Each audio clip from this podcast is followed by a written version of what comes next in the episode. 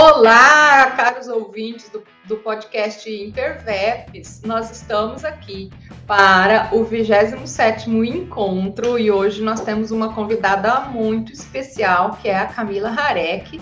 A Camila, ela apresentou, né, um, um tema que foi muito debatido já, mas também um a forma como elas apresentaram foi completamente inovadora, por isso que a reunião do Interveps é, rendeu tantos comentários, né, e tantos elogios. Aí, é, antes de eu entrar nesse assunto e conversar com a Camila, eu quero trazer para vocês as informações de praxe. É, o Interveps é um podcast ligado à Universidade Estadual do Norte do Paraná, campus de Jacarezinho, a nosso querido EMP. Ele é produto de um grupo de pesquisa chamado Interveps, a intervenção do Estado na vida das pessoas. Esse grupo é, de pesquisa científica é liderado pelo professor Dr. Renato Bernardi, vice-liderado é, pelo Marco Antônio Turati Júnior.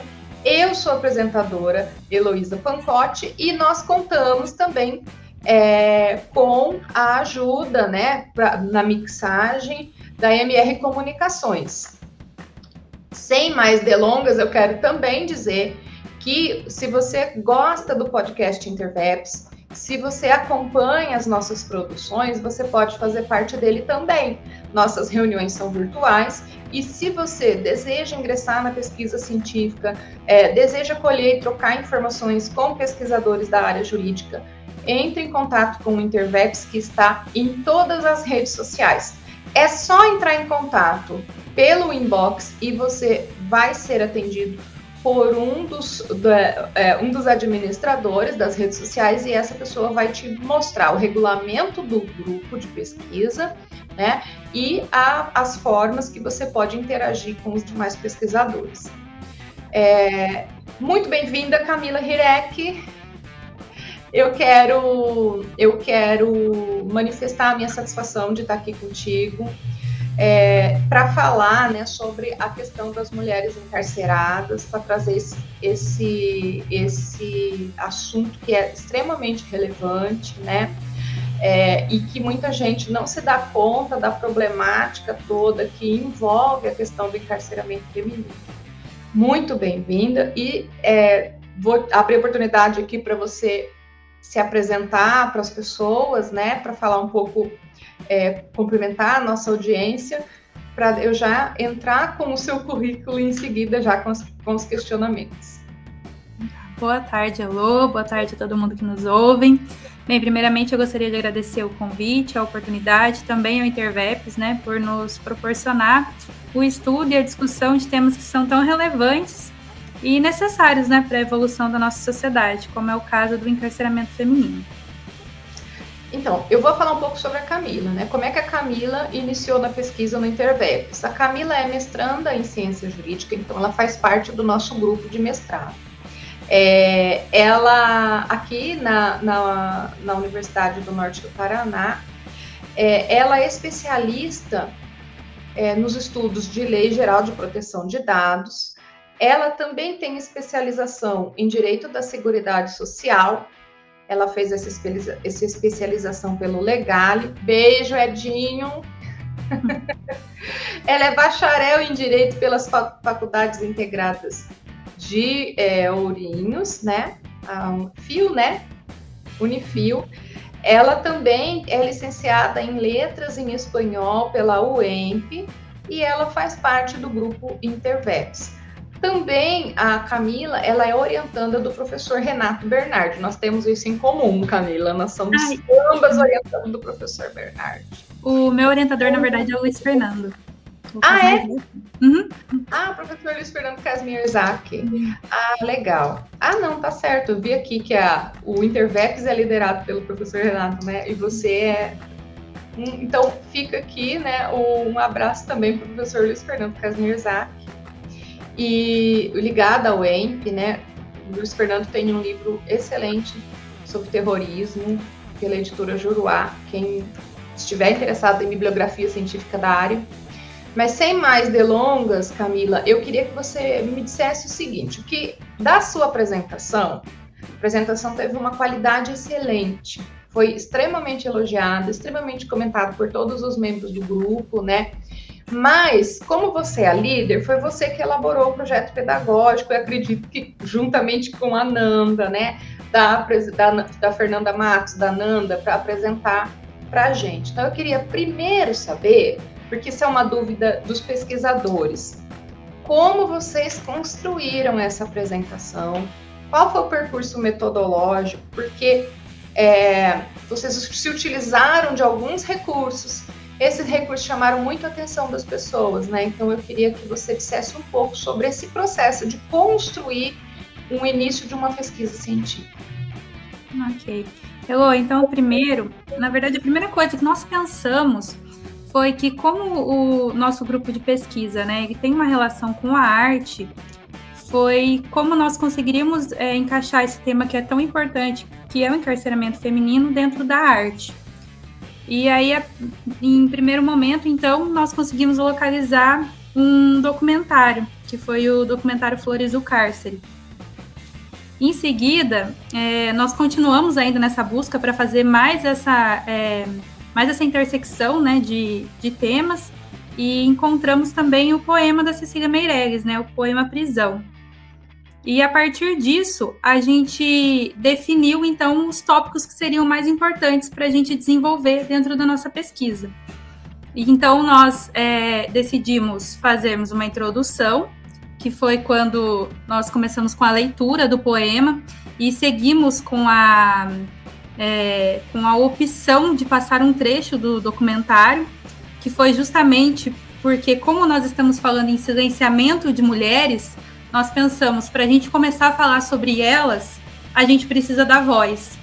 E, e aí é aquela situação, né? Quando é, uma mulher fala, principalmente em situação de cárcere, ela não está falando sobre ela, está falando é, na voz de tantas outras mulheres, né? Então, é, nós decidimos, então, iniciar nossa introdução com a leitura do poema, seguida, então, dessa voz, né, dessas mulheres, através do, dos depoimentos que tem no documentário. E, na segui em seguida, nós optamos por demonstrar a realidade do sistema prisional, trazendo dados estatísticos, né, que, salvo engano, foram usados todos os, os CISDEPEN, devido ao Infopem Mulheres estar um pouco desatualizado, né? Já faz um, um bocadinho de anos aí que, que a gente não tem atualização da situação que está. Partimos então para falar sobre seletividade penal, sobre interseccionalidade de gênero e também sobre a situação da mãe, da, das mulheres que são mães no cárcere, né? Porque há uma grande quantidade de mulheres que são, são mães, né? E, e há, há, muitos relatos de violações sobre isso. Então nós decidimos, então, nós optamos, né, por alguns pontos que nós achávamos mais interessantes abordar, partindo, claro, dessa dessa voz que a gente deu para essas mulheres, né, dessas violações que eram relatadas e também dos dados estatísticos. E aí nós concluímos também é, a nossa apresentação com mais um trecho do documentário para poder falar um pouco sobre a vida também das mulheres no pós-cárcere. Então, essa foi a, a trilha que a gente que a gente traçou. Então, a gente quis mostrar desde o início do cárcere até o pós-cárcere, né? De uma forma é, abrangente, mas também de uma forma rápida, né? De uma forma que a gente conseguisse falar tudo e, e não esgotasse o, o tempo de apresentação. É, então, eu, eu queria só fazer um adendo para os espectadores que o Infopen é um sistema de informação sobre o sistema prisional, né, sobre o sistema penitenciário. Então, é, ele, é, essa base de dados do governo federal, é, e também tem no governo dos estados, né, cada um vinculado a um, a um sistema prisional.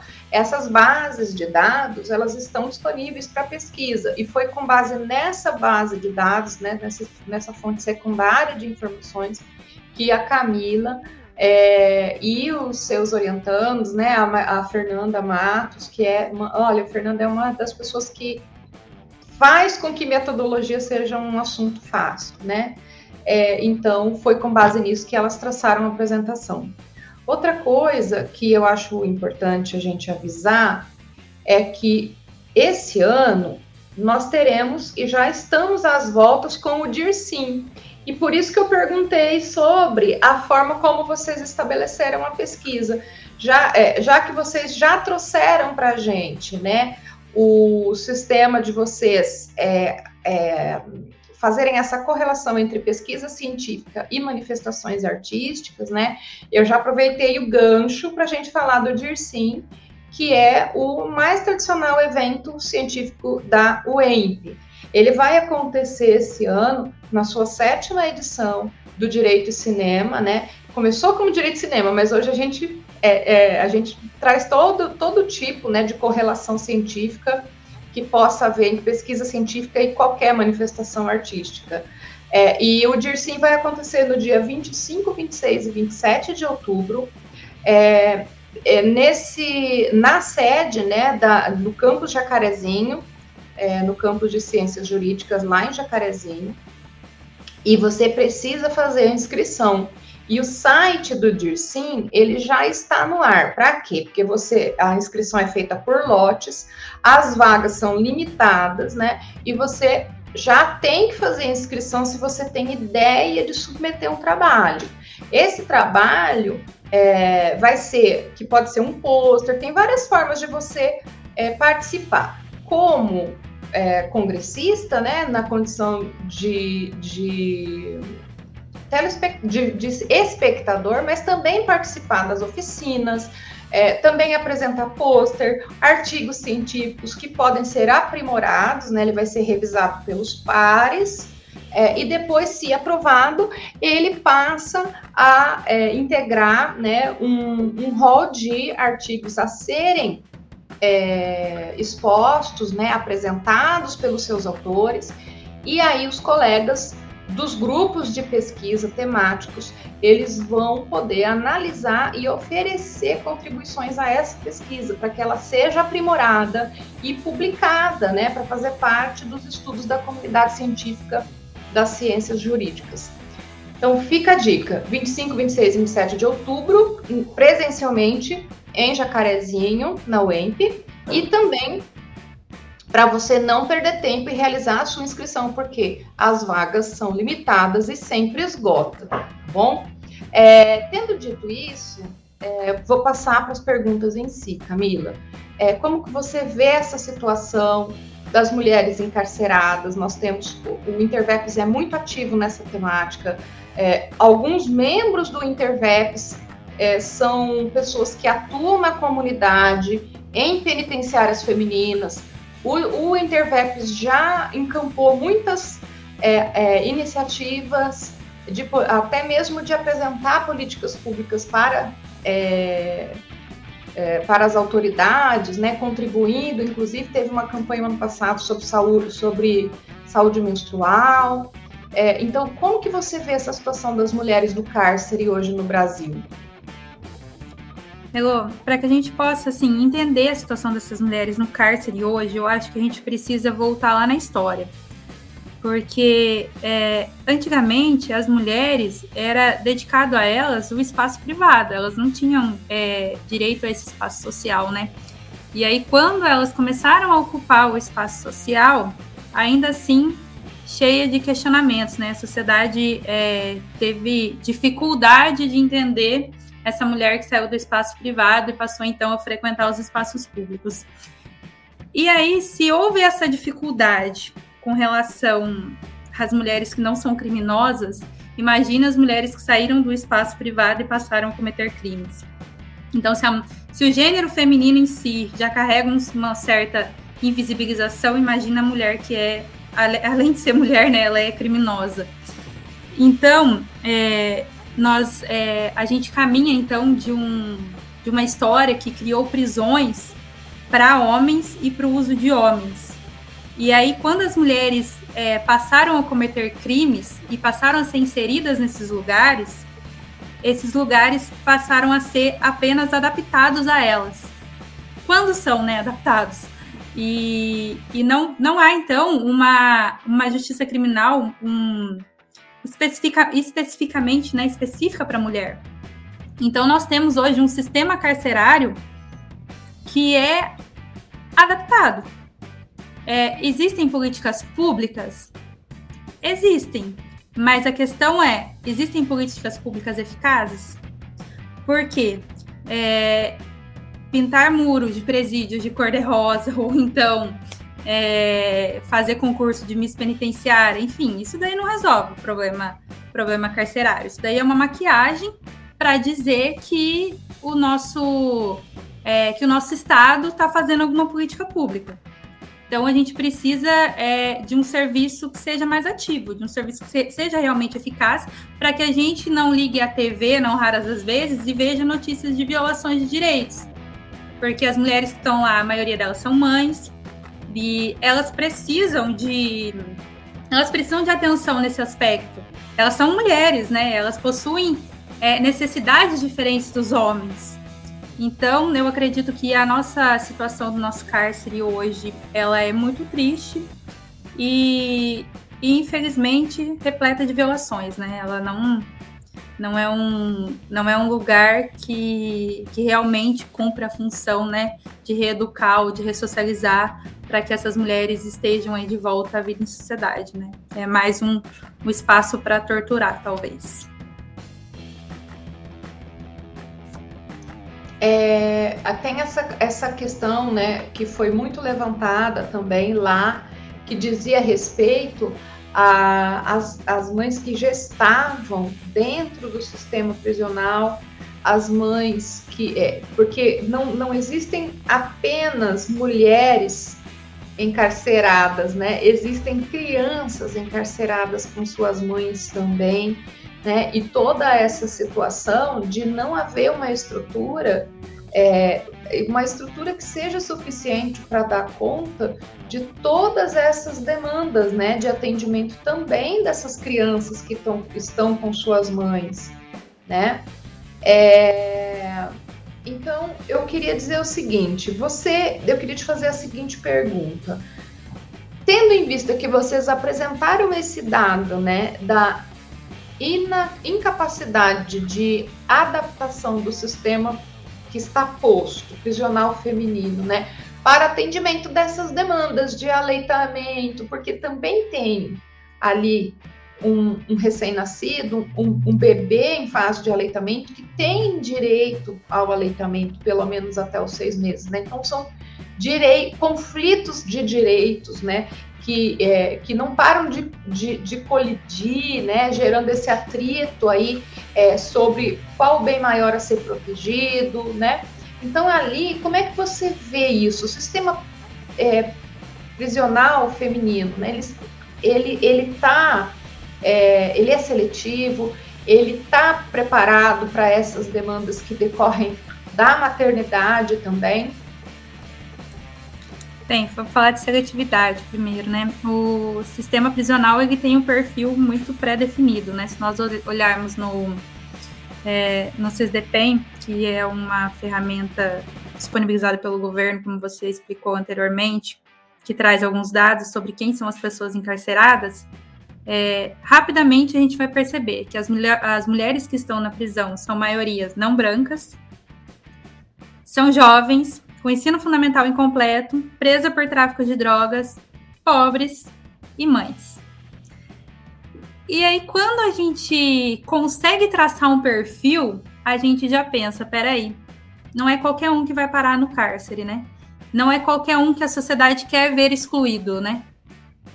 Então, aí, a partir desse momento, a gente chega à conclusão, então, de que há uma seletividade penal, de que o cárcere é destinado a um certo grupo de pessoas.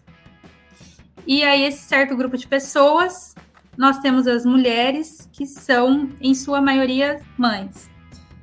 E aí a gente se depara, então, com os filhos do cárcere, né? Porque muitas mulheres, é, as que, dos presídios que têm a possibilidade de ter essa vida de mãe e filho dentro do cárcere, porque muitas, muitos presídios sequer têm essa, têm essa condição, a quantidade de presídios femininos no Brasil, especificamente para esse público, é muito pequena, não chega, é, não chega a 7% dos presídios.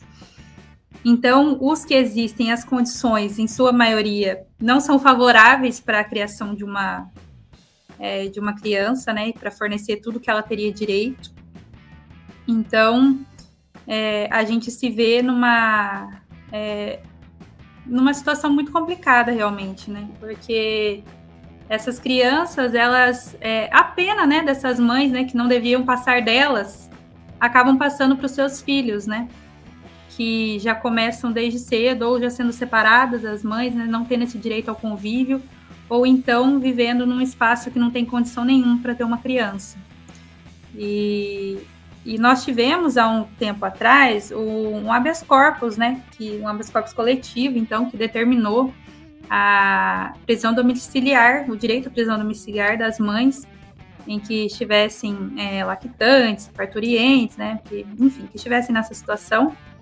Porém, o que a gente vê na prática é que há uma grande dificuldade no deferimento desses, é, dessas liberdades, essas prisões domiciliares, justamente porque um dos requisitos é a questão é, dessas mulheres não estarem presas por crime hediondo.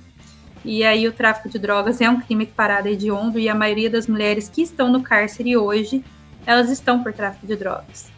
Então, é, infelizmente, de uma forma prática, nós não tivemos ainda um, um efeito positivo, né? Embora exista, então, esse HC, exista é, a possibilidade de dessa prisão domiciliar, enfim, na prática é um pouco difícil. É, muitas vezes os advogados precisam até uma superior instância para quem sabe conseguir esse direito, né? E não só para essa mãe, né, mas também para a criança. É isso. É muito, é muito importante você trazer essa informação, Camila, porque na idade da, dos filhos do cárcere, né? Porque nessa idade a criança ela não dissociou-se da mãe, é como se ela fosse um apêndice materno, né? Ela tem essa é, relação quase que é, de unicidade e ela depende absolutamente dessa mãe, né? E, e a pena não pode passar da pessoa, né? É, então acaba como que criando uma situação que os filhos do cárcere mal nascem e já cumprem uma pena, né?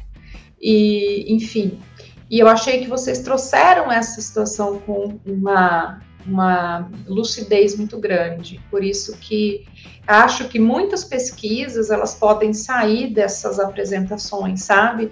E, e, eu, e, e, eu me toquei muito com o fato de que vocês apresentaram essa realidade que muitas vezes não é vista, né?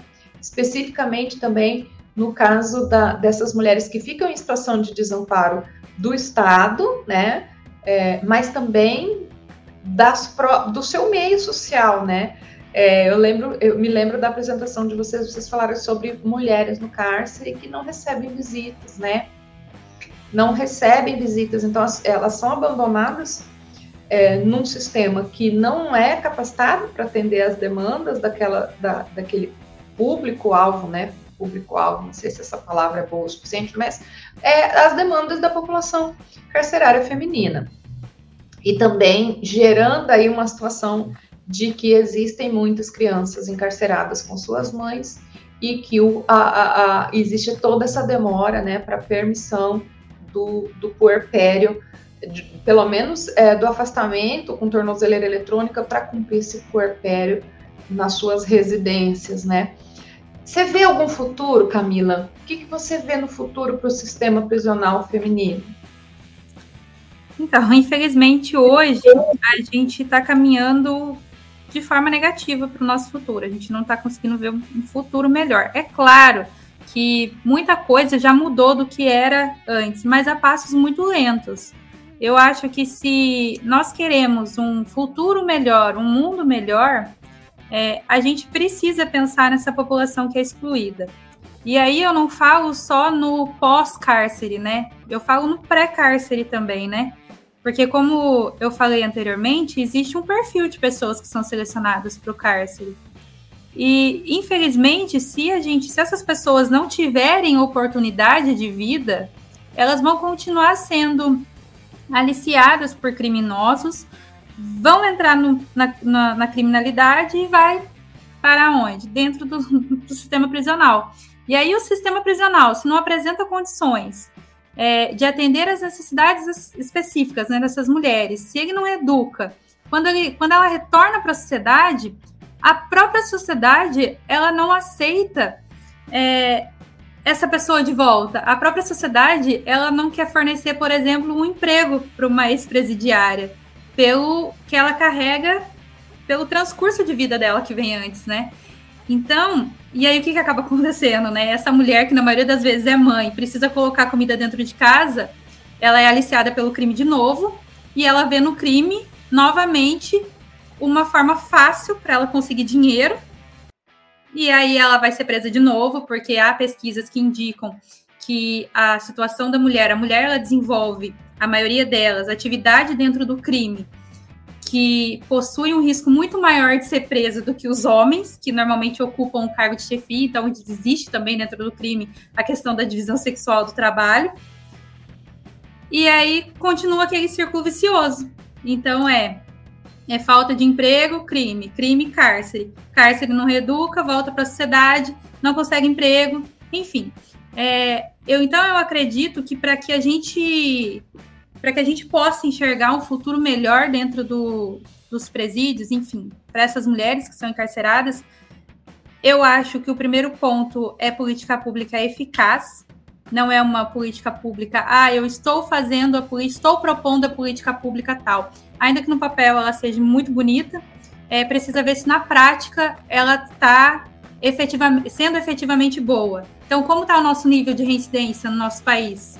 Para a gente poder falar que realmente aquilo está funcionando. Como está a taxa de encarceramento? Está diminuindo? Então, eu acredito que é, esses são os quesitos para que a gente possa falar no futuro melhor. Contudo, eu acho que a gente precisa caminhar de uma forma mais rápida, porque senão, infelizmente, a gente não vai conseguir ver essa realidade. No ponto de vista previdenciário, uma vez eu vi uma pesquisa, é, que eu não vou me lembrar a autoria agora, mas ela dizia o seguinte, que o benefício de auxílio reclusão, ele tinha o condão de diminuir a reincidência da geração seguinte no cárcere. Então, por exemplo, os filhos do cárcere né, poderiam voltar para o cárcere é, na condição de, crime, é, de, delin, é, de, de criminosos, de delinquentes no futuro. É, é, o benefício, a, a garantia da renda que o benefício de auxílio reclusão dava para a família da pessoa que está encarcerada, ela tinha o condão de romper com, é, com essa estigmatização intergeracional que fazia com que o filho do encarcerado também fosse é, encarcerado. Aí, com a, com a MP871 lá em 2019, veio a alteração da regra do auxílio reclusão e ela passou, primeiro, a diminuir o valor da renda do benefício e, segundo, também é, a, a, a tornar o critério de elegibilidade para o acesso ao benefício mais restrito. Então, hoje, no sistema carcerário, é, quase nós não temos concessões. A, a, o, número de o número de benefícios de auxílio reclusão já era muito baixo, porque para ter acesso a esse benefício você tem que ostentar a qualidade de segurado. E grande maioria da população carcerária brasileira justamente delinque por falta de renda, né, oriunda do trabalho. E então, quer dizer, é um problema social que vai se retroalimentando. É, e uma das políticas públicas mais eficientes, não para evitar a delinquência, mas para evitar que a, a pena não passasse do, do apenado, para que, que os seus descendentes não sofressem com é, os efeitos da estigmatização de uma pessoa oriunda do sistema prisional ou que está no sistema prisional, essa principal política foi é, praticamente extinta, né? Porque a regra afunilou, né? Tanto o direito, é, a gente chama de é, negativa pela burocracia, né? A burocracia estatal é tamanha e a regra foi se tornando tão restritiva que hoje nós não temos. Já era diminuto o número de concessões e hoje nós temos um número ainda mais, é, é ainda menor, ainda inferior. É, então é difícil, né, você pensar nisso, porque nós estamos vivendo justamente um período de restrição de direitos, né?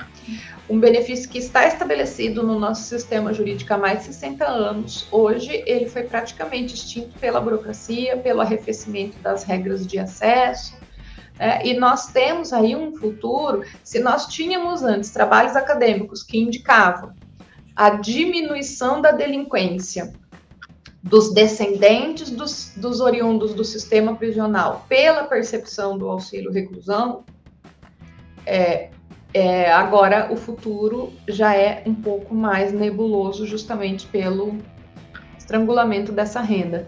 À, medida que a norma vai restringindo direitos, né, a família sem saída se vê na iminência da delinquência também. É, o que você trouxe aqui justamente, como esses sistemas vão, é, eles têm uma interdependência e quando você enfraquece um elo dessa corrente, você tem um efeito para o Estado que é muito maior, né? Você tem um custo maior para o Estado e você também tem um custo social para todo o país, né? Acho que é isso que as pessoas precisavam compreender um pouco mais e, e esse benefício, por ele ser destinado à população que, que, da, da, da, que, que compõe né, as, os familiares dependentes dos encarcerados, ele também foi alvo de estigmatização. Né? Hoje, o, e, e, com isso, o, o, Estado brasileiro vai começar, né, é uma política pública que foi brutalmente alterada em 2019, salvo engano, os dados que vocês apresentaram na pesquisa de vocês, e que e, e, e essa, essa apresentação, gente, ela está disponível no canal do Interveps, tá? Salvo engano, salvo engano, tem um crescimento na, no encarceramento feminino a partir desse ano de 2019, não tem, Camila? É, me engano, sim. A gente teve uma redução e aí agora a gente está começando a, a, aumentar novamente. A gente teve Porque... uma, uma redução drástica num tempo e de repente já. Por conta da pandemia, né? Por conta da pandemia. E agora a gente vê né, as pessoas na iminência da delinquência em razão da falta de renda. Né? Antes a gente tinha alguma coisa para cobrar do Estado e não temos mais. Sim. Olha, para finalizar, né, essa apresentação de vocês, eu queria, é, eu queria, Camila, que você indicasse aqui para gente e também para comemorar que o site do DIRSIM está no ar, recebendo inscrições. É, eu queria, eu queria te, te, te questionar. Primeiro, se você indicaria algumas obras jurídicas que possam compor aí o início de uma pesquisa científica para quem está visualizando nossa, o nosso podcast e também, é, se você tem aí algo, para você indicar algumas artes, né, ou, ou, livros, ou filmes, ou poemas, enfim, que possam se relacionar também com esse tema, quem sabe nós teremos várias propostas, né, ali apresentadas no DIRSIM por conta dessa pesquisa tão linda que vocês apresentaram. Elô, olha, é, de obras, eu indicaria a obra Cadeia, Relato sobre Mulheres, da Débora Diniz, a, a obra da Olga Espinosa, que é A Mulher Encarcerada em Face do Poder Punitivo, Presos que Menstruam, a, Pro, a Brutal Vida das Mulheres Tratadas como Homens nas Prisões Brasileiras, que é da Nana Queiroz, é inclusive bem famosa, a gente falou sobre essa obra também na nossa apresentação. E também o livro da Soraya Rosa Mendes, que é Criminologia Feminista, Novos Paradigmas, né? Que ela vai trazer uma visão bem interessante sobre essa questão né, de uma criminologia criada com base nas perspectivas das necessidades das mulheres, né? Então, essas seriam as obras. No que tange a, a questão relacionada à arte, eu vou é, propor a, a, o, assistir, né, que as pessoas assistam o documentário que nós, é, que nós passamos alguns trechinhos no, na nossa apresentação, que é Flores do Cárcere. É um documentário bem interessante é, sobre um presídio desativado lá de Santos. Então essas mulheres elas estiveram lá, vai ter também um bate-papo com, é, com o pessoal que trabalhou também na, nessa prisão na época.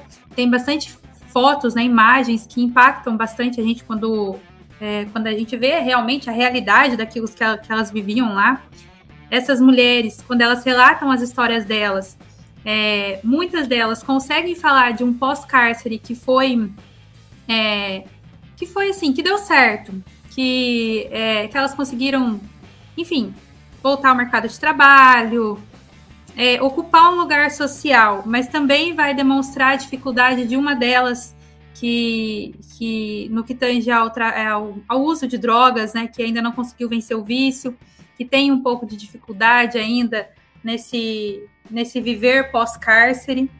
Então, são, é, são várias visões, eu acho que é importante para a gente crescer, né? E também é, vou indicar a leitura do poema Prisões da Cecília Meirelles, que é bem interessante também. Ele começa falando de um, é, de um encarceramento que, de uma prisão que começa num número mínimo e de repente, quando vai olhar, já é uma coisa infinita. Então, para a gente também refletir, né? até onde a gente está indo, o que a gente está plantando hoje, o que a gente vai colher nesse futuro, né? Então é isso, acho que de questão a arte, mas tem, enfim, tem bastante coisa rica aí para gente, a gente pesquisar a respeito disso. Então é isso. Eu vou fazer mais uns recadinhos institucionais. Sigam as nossas redes sociais. O Interveps está em todas as redes. É, siga o nosso canal do podcast e também o canal do Interveps, é, porque aí você vai ter uma noção melhor, primeiro, da apresentação das pesquisas, que está lá no, no, canal do YouTube do Interveps, e aqui no podcast você tem uma visão pós-apresentação, né? Uma coleta, assim, dos resultados, como é, a impressão que as pessoas tiveram dessa apresentação e como você pode também fazer parte da, do nosso grupo e fomentar a pesquisa científica na área jurídica no Brasil. É, o Interveps é um grupo de pesquisa da Universidade Estadual do Norte do Paraná. É, ele também tem a liderança do professor Renato Bernardi, a vice-liderança do Marco Antônio Durati Júnior, a, é, eu, Heloísa Pancotti, apresento, e também a MR Comunicações, que faz a mixagem e torna tudo isso possível.